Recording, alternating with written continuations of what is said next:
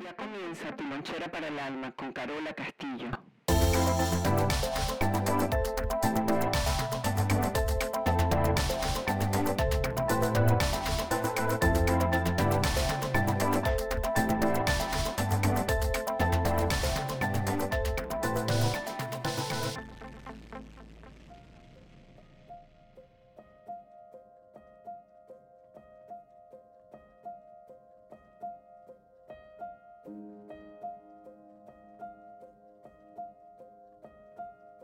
Bienvenidos a todos donde sea que se encuentren y haciendo lo que sea que estén haciendo. Esta es Carola Castillo y tu lonchera para el alma. Estamos haciendo un cierre maravilloso en este instante. Me gustaría que sintieran la energía y la magia de lo que nos toca vivir en lo que podríamos llamar cierre de ciclos para recomenzar. Estamos en República Dominicana, en Polo Barahona. Tenemos unos participantes y vamos a aprovechar esta energía de todo lo aprendido en este año para recapitularlo en esta lonchera para el alma. Y recuerda que la primera opción no sea sufrir. Bienvenidos. ¿Qué sucede cuando, cuando por ejemplo, el, libro del Camino hacia la Maga fue canalizado de un avión de Madrid a Caracas? Ocho horas. Cuando ustedes leen el libro, uno se conecta con algo. ¿okay? Este podcast va a ser lo mismo. Por eso yo uso la energía del grupo, porque lleva transmisión de energía. El podcast cuando está hecho en presencia de las personas tiene otra calidad energética y después vamos a escuchar las respuestas de las personas. Como que mucha gente escribe, parece que me hubieses escuchado, parece que me hubieses leído la mente, parece que, porque de nuevo estamos todos montados en el mismo lugar, no nos podemos separar. Este taller se llamaba de la tierra al espíritu. Ok, pues este taller termina siendo hoy del espíritu a la tierra. Voy a llamar este podcast cuando el espíritu está hecho a mano. Entonces lo que me gustaría es ir sobre los puntos, a medida que vamos hablando, ver si podemos ir construyendo entonces el proyecto que deberíamos desarrollar, no para el año que viene. Ya, porque la mente me separa en el tiempo y digo, lo hago en el 23. El primero de enero, el 8, el 8 no, porque vienen los, vienen los reyes. No, no, un poquito más adelante, porque no hay colegio. ¿Sí? Si lo puedo hacer hoy, quiere decir que lo puedo hacer mañana. Entonces, la sociedad, el tiempo siempre me da las instrucciones de cómo yo debo hacer las cosas. ¿Qué pasa si yo me siento y digo, es ya que va el proyecto, es ya? Entonces, el espíritu no conoce ni de tiempo ni de distancia, sino que es energía. Él no sabe de qué es enero y qué es Navidad, es energía. Entonces yo no voy a abandonar mi espiral que he creado y bajarme de él para otro espiral que no he terminado. La primera parte la vamos a llamar la ilusión. Ahí llegamos todos con una ilusión. Nos, nos anotamos en una actividad, hacemos un sueño, creemos que ir a esa actividad será la solución a todos mis problemas. La ilusión es, no es la solución. La ilusión no es la solución. Una ilusión no, en una ilusión no hay solución a nada.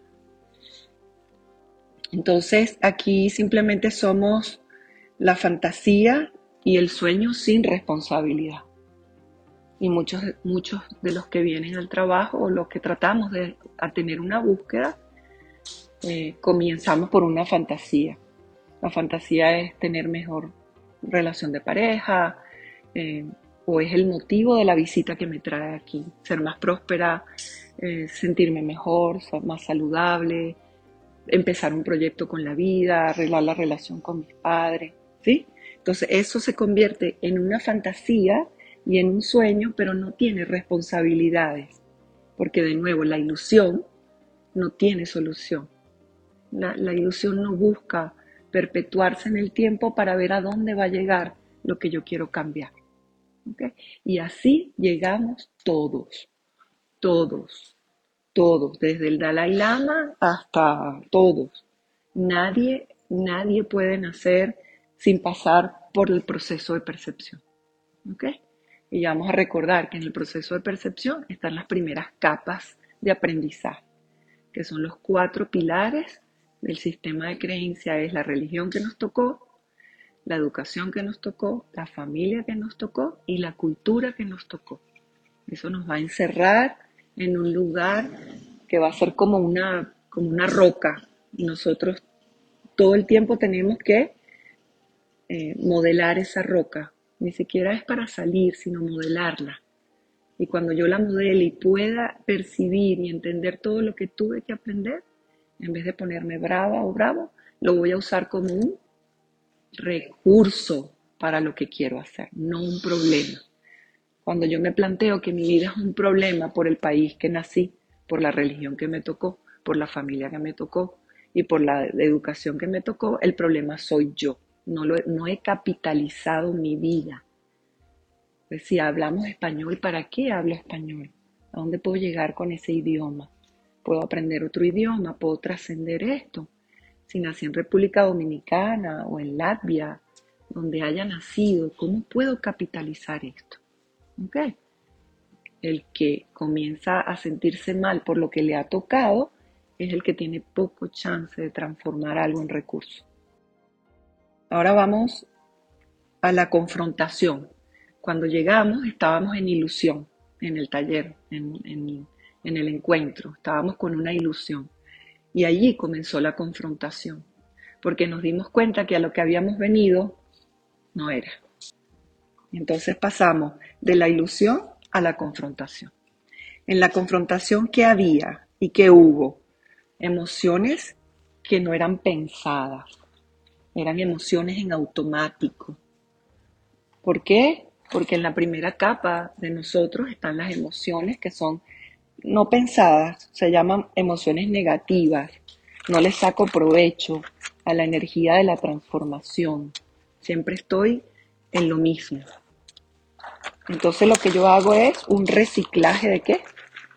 De las emociones. Y cuando yo reciclo mis emociones, ellas se alimentan de sí mismas y nunca hay nada nuevo. Mis emociones se pueden transformar cuando yo las alimente de algo nuevo para que ellas se vayan transformando.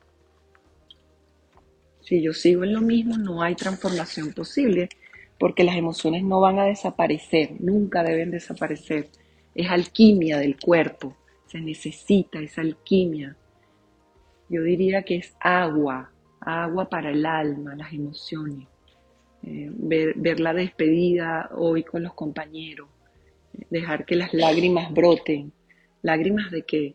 No es abandono, no son memorias, sino que es alegría. Eso no lo conocemos, todavía no lo conocemos. Y tenemos que investigar y decir qué buenas estas lágrimas, estas lágrimas son buenas. Pero cuando vemos llorando a otra persona, inmediatamente le preguntamos, ¿qué te pasa? ¿Está todo bien? Entonces ahí uno se debe preguntar cómo estará ella que te está preguntando eso. En vez de acercarse y decir, celebro tus lágrimas, celebro lo que estás viviendo.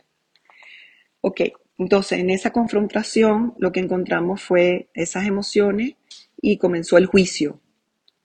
Y apareció el saboteador, el crítico, y entramos en conflicto. Y todo esa era la percepción estaban empezando a remover las primeras capas de lo que somos. Y en esa confrontación me tuve que ver. Y eso no se logra en un trabajo, se logra con el espejo del compañero que tengo enfrente. Si hace lo que a mí me gusta, si hace lo común, si no hace lo común, si repite lo mío. Y al ver que todos éramos diferentes, entramos inmediatamente en ese conflicto.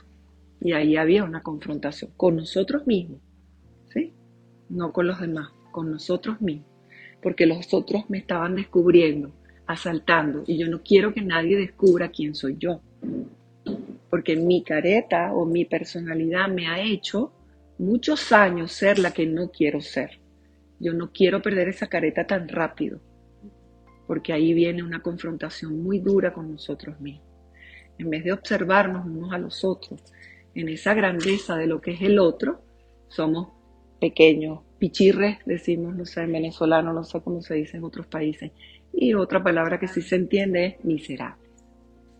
Porque yo no quiero ver que el otro me muestre su alegría, su felicidad, porque eso es lo que más vamos a rechazar. Si, el, si el clan o el grupo me arrastra a lo mismo que yo soy, estamos en familia. Pero si alguien me llega a mostrar algo que no es lo que yo quiero ver de mí, tenemos que estar preparados para el conflicto. ¿Quién es el crítico? Yo misma me critico, se llama el saboteador, yo misma me saboteo. Inclusive cuando hemos tomado decisiones en la vida, como un divorcio, que en la escala de estrés es, muy alta, una mudanza, cuando los hijos abandonan el nido, cuando cambio de profesión, cuando hago movimientos extremadamente mm, profundos que requieren mucho de mí, en vez de enfocarme en lo que tengo que solventar, como sé que tengo una discapacidad de resolución, busco a alguien que me violente, porque soy una adicta al conflicto. En vez de buscar la resolución de lo que tengo que resolver, valga la redundancia, busco a alguien que me frene en el camino para que me sienta agredida, agredido y buscar la excusa de decir por tu culpa no seguí adelante. Y esa es una de las vías de escape del ser humano. No foco, no completar, no disciplina. El que vive allí busca conflicto para que se le maneje la vida desde el conflicto. Y después creemos que lo que hay que resolver es el conflicto. No, lo que hay que resolver es lo que yo tenía que hacer. Entonces, usamos a mamá para no seguir adelante. Usamos a papá para no seguir adelante. Usamos a la hermana para no seguir adelante. Usamos a la misión de vida para no seguir adelante. Usamos a los hermanos para no seguir adelante. Usamos, usamos a los demás. Vamos a la tercera, la lucha. Y la lucha se va a llamar resistencia. La lucha no es que voy y te mato y te ejecuto. No, la lucha es para atrás, para adelante, para atrás, para adelante. Resistencia. Ni avanzo ni, ni para atrás, sino que me quedo y me agoto, agotada. Agotada porque no tomo decisión. En una decisión de no, hay más energía que no tomar decisión. Y en una, decisión de sí, hay más energía que no tomar la decisión. Entonces, mi, mi, pregunta es, ¿por qué no puedo tomar la decisión? ¿Por qué necesito estar más tiempo en este limbo? ¿Qué estoy logrando con esto? Y a estar consciente. Entonces, la lucha se resume en no quiero, no puedo y qué es lo mío. No quiero, no puedo y qué es lo mío. Entonces, ¿qué es poder? Que no tengo el aprendizaje de mis circuitos, ¿verdad? Que me, cansa repetir lo mismo.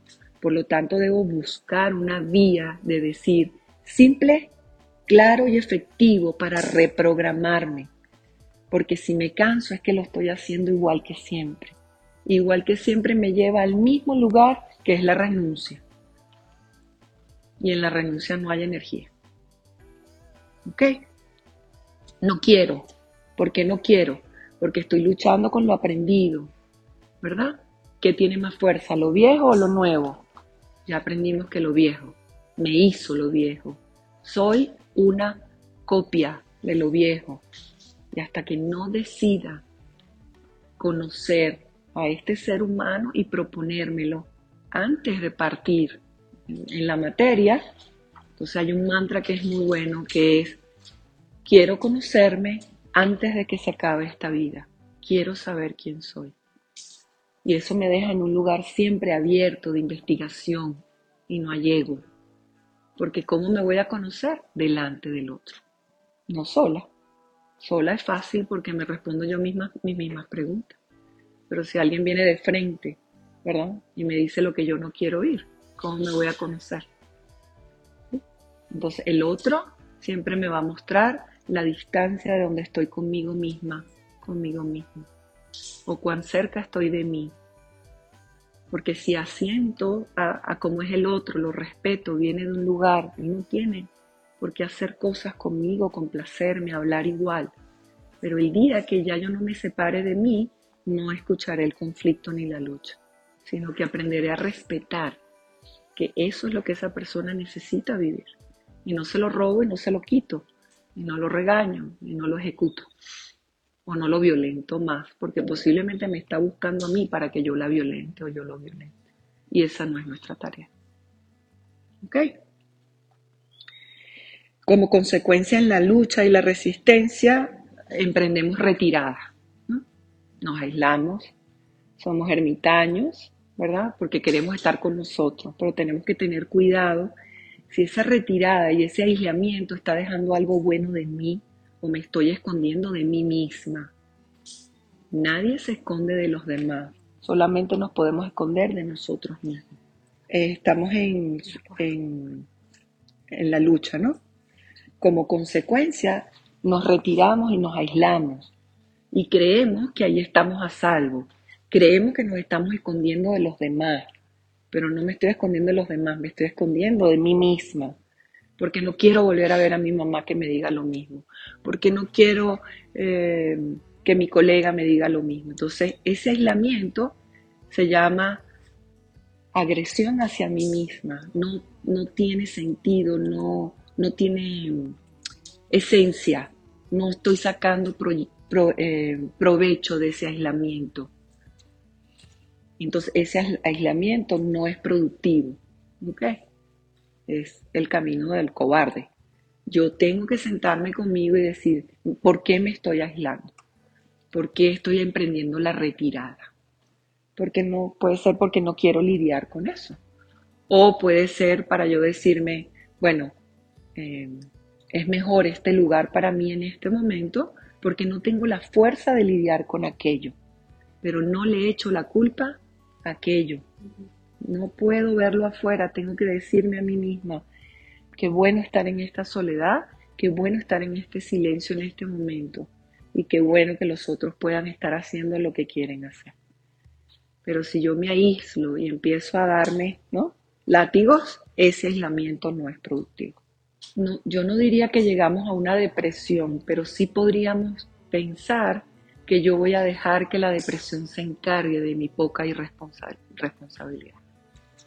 La depresión es una, una violencia triste.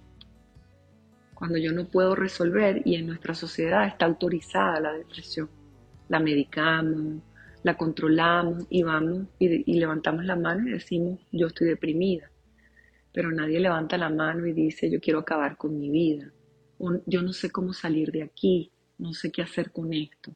Es más fácil usar la etiqueta, ponérsela encima a algo que yo no puedo ver. Entonces, si en el aislamiento lo que estoy es deprimida, no es un aislamiento saludable, sino es una retirada, porque no sé cómo lidiar con ella. No sé cómo lidiar con los asuntos de la vida, de la cotidianidad. El aislamiento, si yo lo, lo llego a hacer, tiene que ser para algo productivo. Tiene que ser para algo productivo porque si no yo me estoy engañando. Lo poco que hagamos lo vamos a hacer bien. No es tomar por tomar, comer por comer.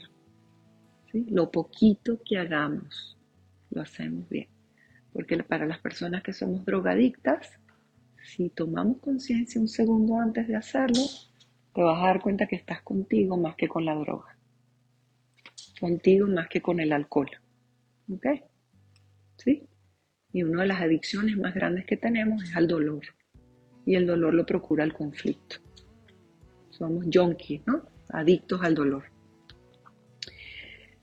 Después, cuando comenzamos con la ilusión, pasamos por la confrontación y ahora pasamos por la lucha. Después apareció la supervivencia en nosotros. Comenzaban las horas a pasar, comenzaba una explicación que empezaba a tener sentido y comenzamos a llamar a esta persona el guardián, el guardián que cuida todo lo aprendido porque al guardián no le conviene nada nuevo. Y ahí comenzó la supervivencia. ¿Y qué es la supervivencia? La supervivencia es algo que, que pusimos en juego y no nos dimos cuenta. Y nos sorprendió la supervivencia. porque de ahí venimos todos los seres humanos. A temprana edad, el niño lo único que quiere es ser visto. Cuando comenzábamos entonces el trabajo de las reconstructivas, comenzábamos a entrar en un lugar de supervivencia. Cuando hicimos el carrusel rotando con los padres, cuando hicimos nuestros papelitos, empezamos a ver que la que estaba enfrente era yo misma y comenzó la supervivencia.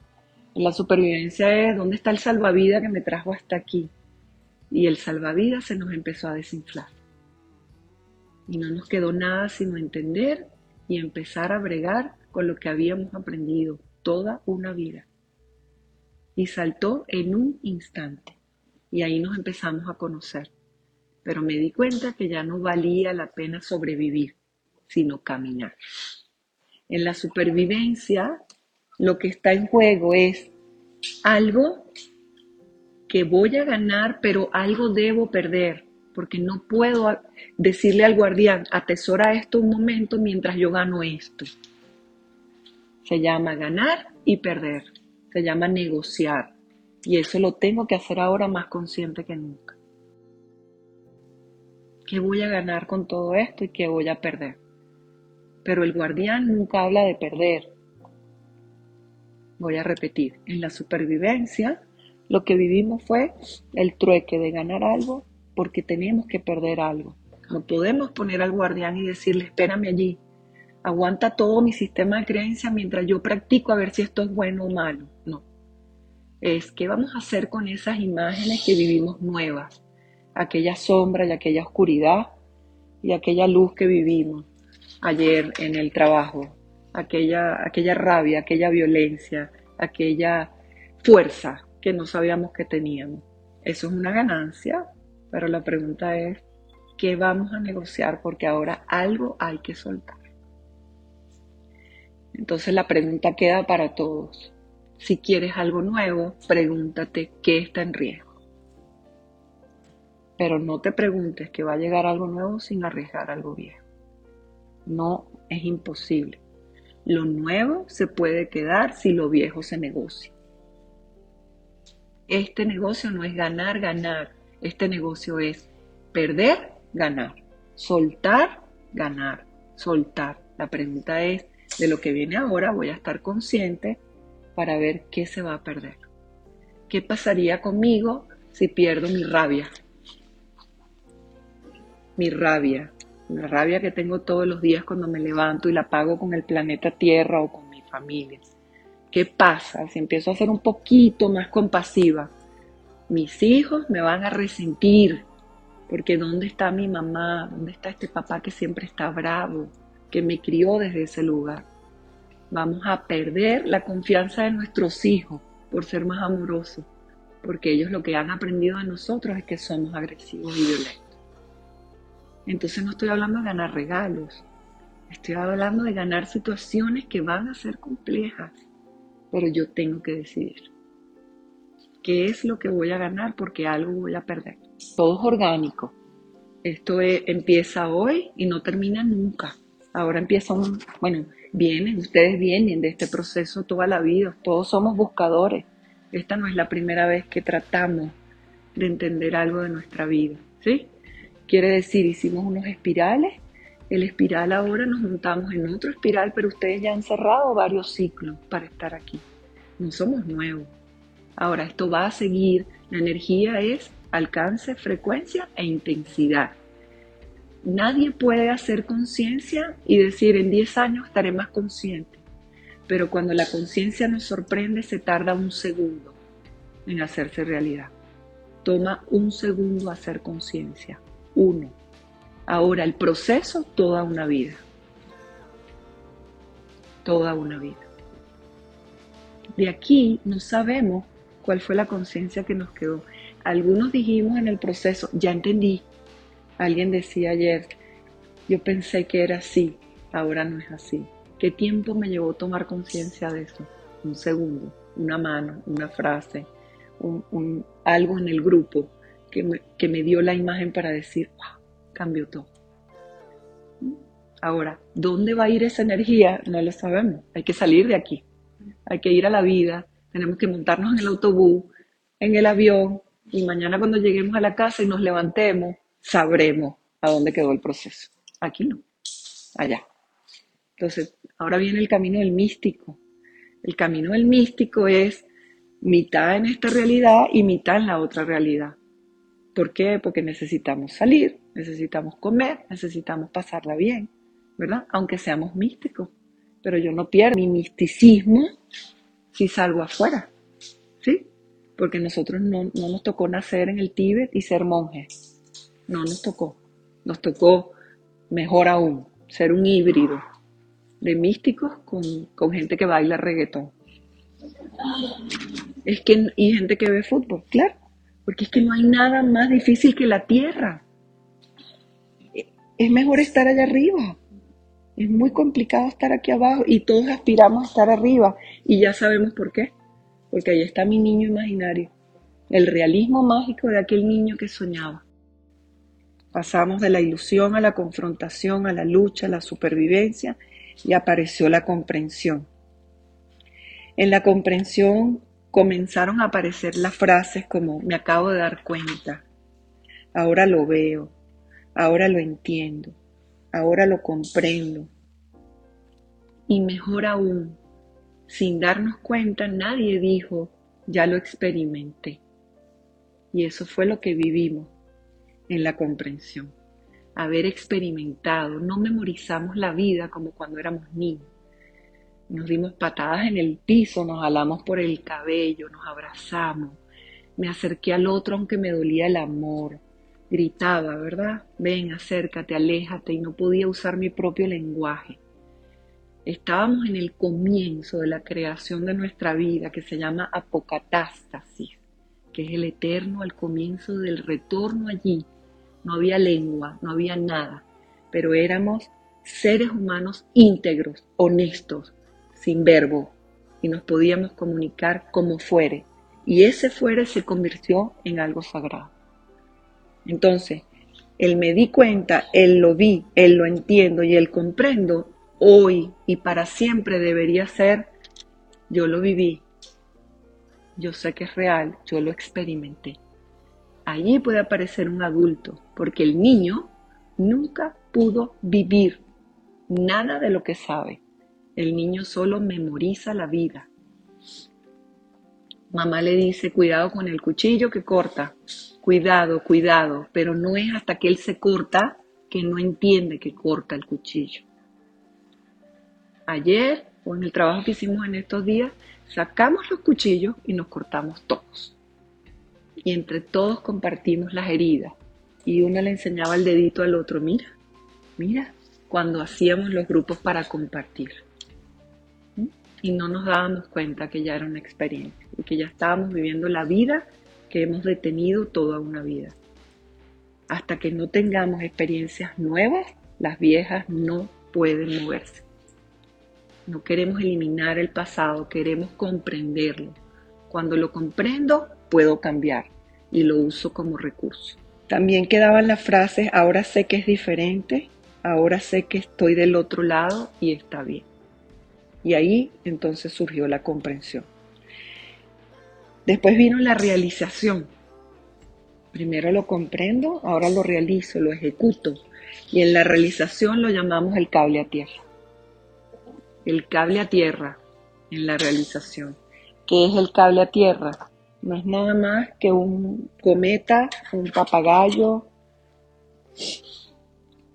que queríamos volar hace tiempo y no sabíamos cómo. ¿Sabes lo que es un cometa, un papagayo? Un papalote. Este cometa, este papagayo, estaba por allí, por el cielo, lo agarraba una térmica, que es un golpe de viento, más o menos, él se elevaba y ¡pum! Porque no había quien, no había nadie que lo pudiera sostener. Y apareció. Y cuando alguien lo sostuvo, él pudo tener tensión y solo vimos los papagayos volando lejos en el cielo, porque aparecieron los dueños que pudieron sostener la cuerda. Y ahora todos están allá arriba, bien alto. Y la pregunta es, ¿quién estará allá abajo volándolo? Más que el adulto, un ser humano. Es la realización que sin mi cuerpo y sin nada de lo que estoy haciendo no puedo volar nada.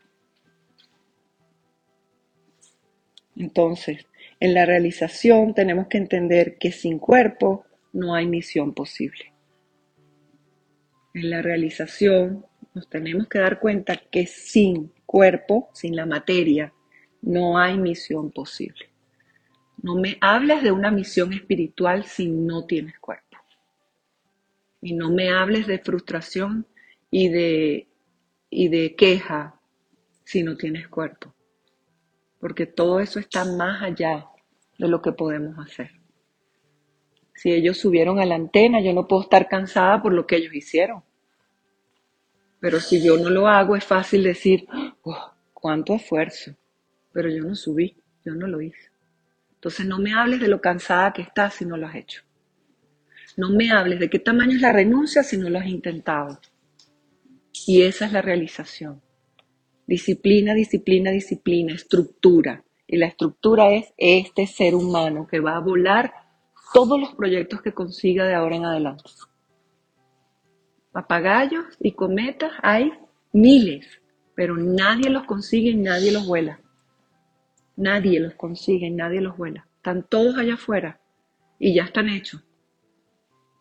Eso es un tip que les doy. Los papagayos ya están hechos y construidos. Lo que no hay es gente que los huele. Gente que aprenda. Aquí hay aire, aquí no hay, aquí hay más viento. O no puedo enredarme con el otro. Si me enredo, los dos estamos en problema. Puedo admirar el del otro desde mi distancia.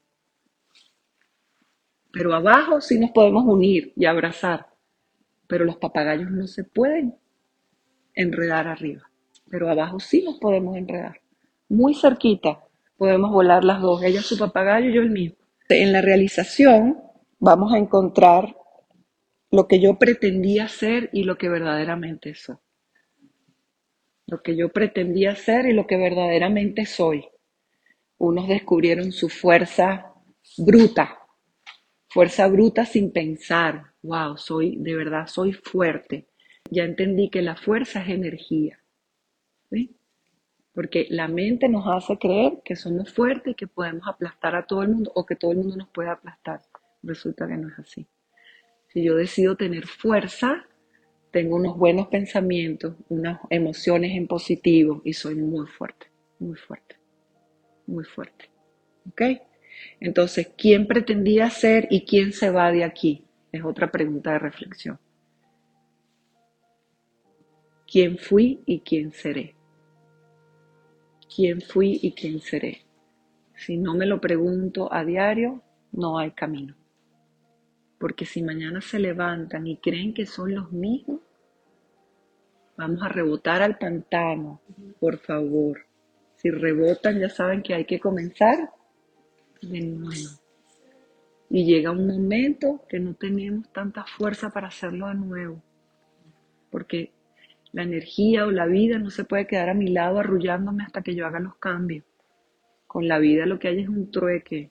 Y por ahí dijo un señor, ayúdate que yo te ayudaré. Y ahí está todo lo que estamos hablando. Nada viene gratis. ¿Ok? Algunos encontramos entonces en la realización que había oscuridad y había luz. Y muchos llegamos a la conclusión que la responsabilidad final es vivir.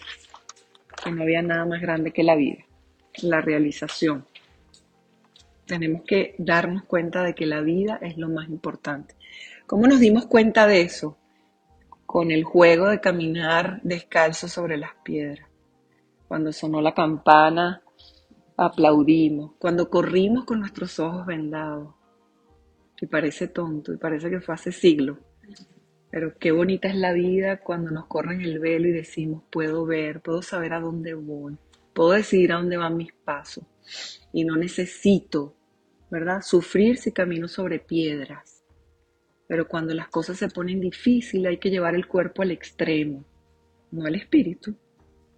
Si yo hago un ayuno, ¿quién sufre, el espíritu o la materia? ¿Y quién aprende, la materia, la vida o el espíritu? La vida. Si no como, ¿quién sufre? La vida. Y si no veo, ¿quién sufre? La vida. Entonces de allí surgió la observación y muchos dijimos, nada es como parece. Nada es como parece. Yo creí que estaba corriendo duro. Yo creí que, que lo estaba haciendo bien. Yo creí, yo creí, yo creí. Y por ahí dicen que de tanto creer nos volvemos creyones. También aprendimos que nada era provisional, que lo de las piedras, los papelitos, todo lo que hicimos no va a ser provisional. En algún momento se tiene que quedar debajo de nosotros para yo usarlo como recurso. No podemos decir que estos días han sido solamente provisionales en nuestra vida. Eso es tomar conciencia de los cambios. Si no apoyamos esos cambios, se van a dormir, pero se van a dormir para revertirse en contra de nosotros, porque al que se le da conciencia, la conciencia debe utilizarse. La conciencia no es un regalo gratis. A los que se nos da conciencia es para usarla, no para jugar con ella. Si no usan la conciencia que adquirieron aquí, la conciencia va a revertirse en contra de ustedes, porque estoy usando una energía que no le doy progreso. Es como ser millonario y dejar todo debajo de la cama y no usarlo nunca, pero sentir que tengo el dinero aquí y no hago nada con eso. ¿Ok? Así, igualita es la conciencia, como si hubiese mucho dinero bajo la cama. El dinero es energía. La conciencia es papel en movimiento. Y si, si nos ganamos aquí el loto, y si yo les digo que son millonarios, pero como no lo vemos, no lo creemos. Ok, van a tener que creer que se van millonarios. Si no ponen esa inversión a trabajar, se acabó. Así, así de sencillo es la conciencia. ¿Ok? Después descubrimos que los sueños eran planes, ¿sí? Que ya soñar era de niño y los planes comenzaban a aparecer. Hablamos inclusive de la estructura de nuestra computadora, cómo está ella diseñada allá adentro, con los archivos, cuando se pierden y no se pierden. Entonces empezamos a tener planes y crecer se empieza a sentir como un conocimiento de algo que yo no sabía que era y comenzábamos a crecer. Entonces esta frase surge de todo eso que he hablado antes. El único juego que estamos jugando es el de nuestra vida, mi vida. Y cuando nos conocemos vamos a poner en riesgo a los otros jugadores. No los vamos a salvar nos vamos a desnudar porque nos han usado, porque hemos dejado que nos usen. Aquí vamos a tener que empezar a jugar duro, duro. Hay que jugar duro. Las apuestas tienen que ser duras. No voy a apostar un dólar sabiendo ahora que tengo millones. El único juego que tenemos es nuestra vida. Cuando descubramos que somos buenos jugadores, ¿quiénes van a estar en riesgo? Los otros jugadores que estaban en mi juego y va a haber un pase de factura. ¿Qué es pase de factura? No te muevas, ¿para dónde vas? No te quiero diferente. ¿Qué es eso ahora que eres feliz después que me usaste? Intercambio, perder, pero que hay que negociar. O soy o no soy. Pero cuando yo tome esa decisión es de tanta conciencia que no peleo con nadie, porque esto es lo que quiero hacer. ¿Con quién voy a pelear? Entonces, en esa realización entra la palabra ayuda, ayuda con conciencia, y los milagros están en la tierra. Cuando somos ayudadores, hacemos milagros en la tierra, no arriba. ¿Qué es ayudar? Bueno, lo que hicimos aquí, estar para el compañero, haber hecho la colecta para los, para los señores que nos asistieron, haber cuidado el lugar, ¿sí? Esa fue una ayuda. En la ayuda hay una energía interesante, ¿sí? Pero no viene para, para yo ganarme algo. Mi ayuda tiene que crear, no es para complacer y manipular. Mi ayuda debe ser oculta. Por ejemplo, en muchos baños se nos pide una contribución, ¿sí? Cuando entramos al baño, una discoteca, un restaurante. Ok. Vamos a jugar a hacer milagros para que vean cómo funciona, para lo que es la ayuda. Hay veces que yo puesto en el baño un billete de 100 dólares y le digo a la señora que no me ha visto poner el billete. Doñita, cuidado ahí, que le dejaron un billete grande. La señora voltea y ve el billete. Ahí en ese momento acaba de ocurrir el milagro. Y todo lo que ella cree se acaba de manifestar. Y lo que nosotros hacemos es repotenciar el milagro en los demás sin que sepa que somos nosotros. Ella no me debe nada, yo no le debo nada y yo empiezo a practicar lo que es la verdadera ayuda. Ahora yo puedo hacer labor social, pero en la labor social tampoco pido nada a, cambio. No paso factura, no estoy todo el tiempo esperando. Si te ayudo, me tienes que ayudar. Si te ayudo, me tienes que querer. Si te pago, me tienes que retornar algo. Tenemos que darnos la oportunidad de practicar cómo se hace un milagro sin que nadie se dé cuenta que somos nosotros. Y ahí van a escuchar a alguien que dice, Dios me escuchó, esto era lo que necesitaba para las medicinas de mi hijo. Y ahí podemos decir que hemos del espíritu a la tierra. Porque los milagros se hacen aquí abajo, no allá arriba. Después encontrábamos la tierra como cielo, porque todo se convirtió en estructura. Disciplina, disciplina y disciplina. Cable a tierra. Ahí nos dimos tiempo, nos dimos cuenta que no había tiempo, que teníamos que ejecutar y que cada segundo contaba. ¿En qué tiempo estuvimos en las reconstructivas? ¿Cuánto tiempo duraba cada reconstructiva? ¿Alguien lo contabilizó? ¿A alguien le importó? ¿Por qué no contamos el tiempo? Porque todo fue atemporal. Porque nadie decía, ¿puedes parar esto? ¿Ya? ¿Por qué nadie hizo eso? Porque ahora vamos a aplicar la ley de la termodinámica. La energía ni se corta ni se destruye, solo se si lo que hacemos es transformador, no hay tiempo. Si lo que hacemos se convierte en transformación, no van a sentir el tiempo. No pesa la vida, no me pesa el tiempo, no me pesa el horario, no me pesa que estoy lejos en autobús, no me pesa que tengo un ratón en, el, en, en la cocina, no me pesa que camino sobre piedra. Es el aquí y el ahora. La energía ni se corta, ni se destruye, ni se crea, solo se transforma. Si uso la transformación, ahí está, siempre la energía está. Entonces, ¿de dónde voy a chupar? ¿De proyectos que se terminaron, de relaciones que ya no están? ¿O, voy a seguir dónde? ¿Qué es el progreso? Transformación. Si me quedo en lo viejo, la iluminación. Y ahí entendimos que la vida es lo más sagrado que tenemos y ponerla en funcionamiento conscientemente es la luz.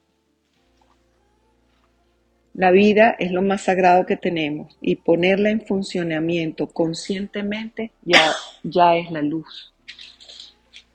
Del espíritu a la tierra.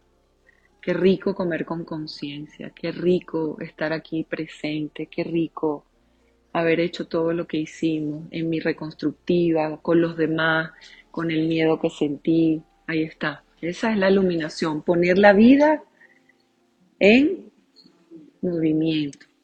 La vida es lo más sagrado que tenemos. Ponerla en funcionamiento conscientemente ya es la luz. Ya eso es luz. Sin tiempo, sin espacio, sin juicio. Lloramos, pateamos, eh, ¿qué no hicimos? ¿Ah? ¿Qué no hicimos? Fuimos como libres, ¿no? Pero alguien acusó al otro, alguien le dijo algo al otro, alguien dijo, tú lo hiciste mejor que yo, todos los grupos se intercambiaron, nunca había nadie nuevo, nunca dije, solo quiero trabajar con ella. ¿Sí? Del espíritu a la tierra. El espíritu se asusta. Ayer y el día anterior nosotros le pegamos un susto al espíritu. ¿Por qué le pegamos un susto al espíritu? Porque tomamos conciencia. Y ahora el espíritu dice, ya la vida no es un juego. Esta comenzó a hacer algo. El espíritu se asusta porque sabe que ha llegado la conciencia y no hay juego que jugar ya.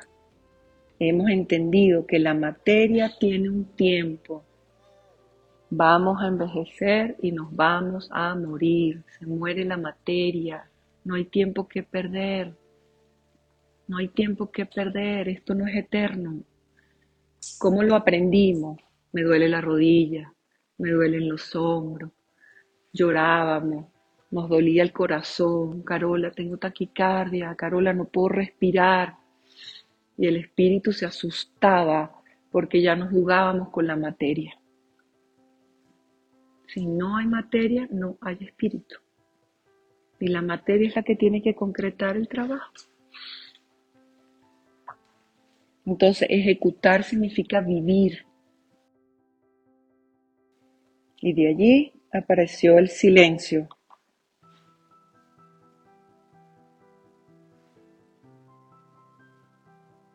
que es el traductor del espíritu.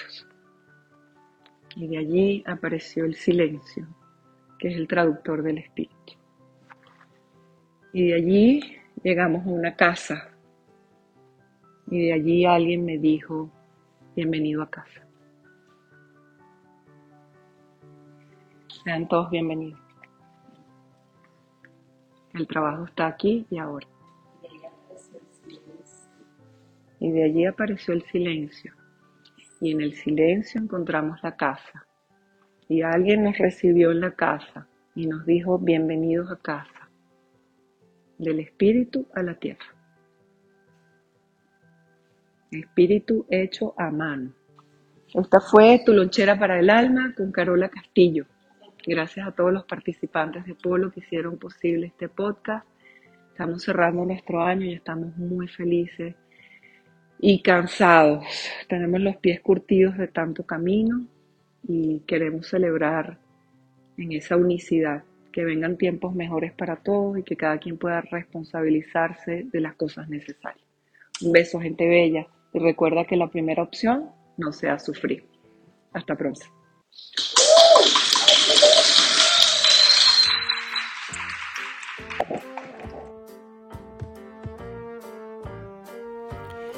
Dirección, producción y sin guion, Carola Castillo. Recuerda que la primera opción no sea sufrir. Gracias, gente bella, se les quiere. Esta fue tu lonchera para el alma.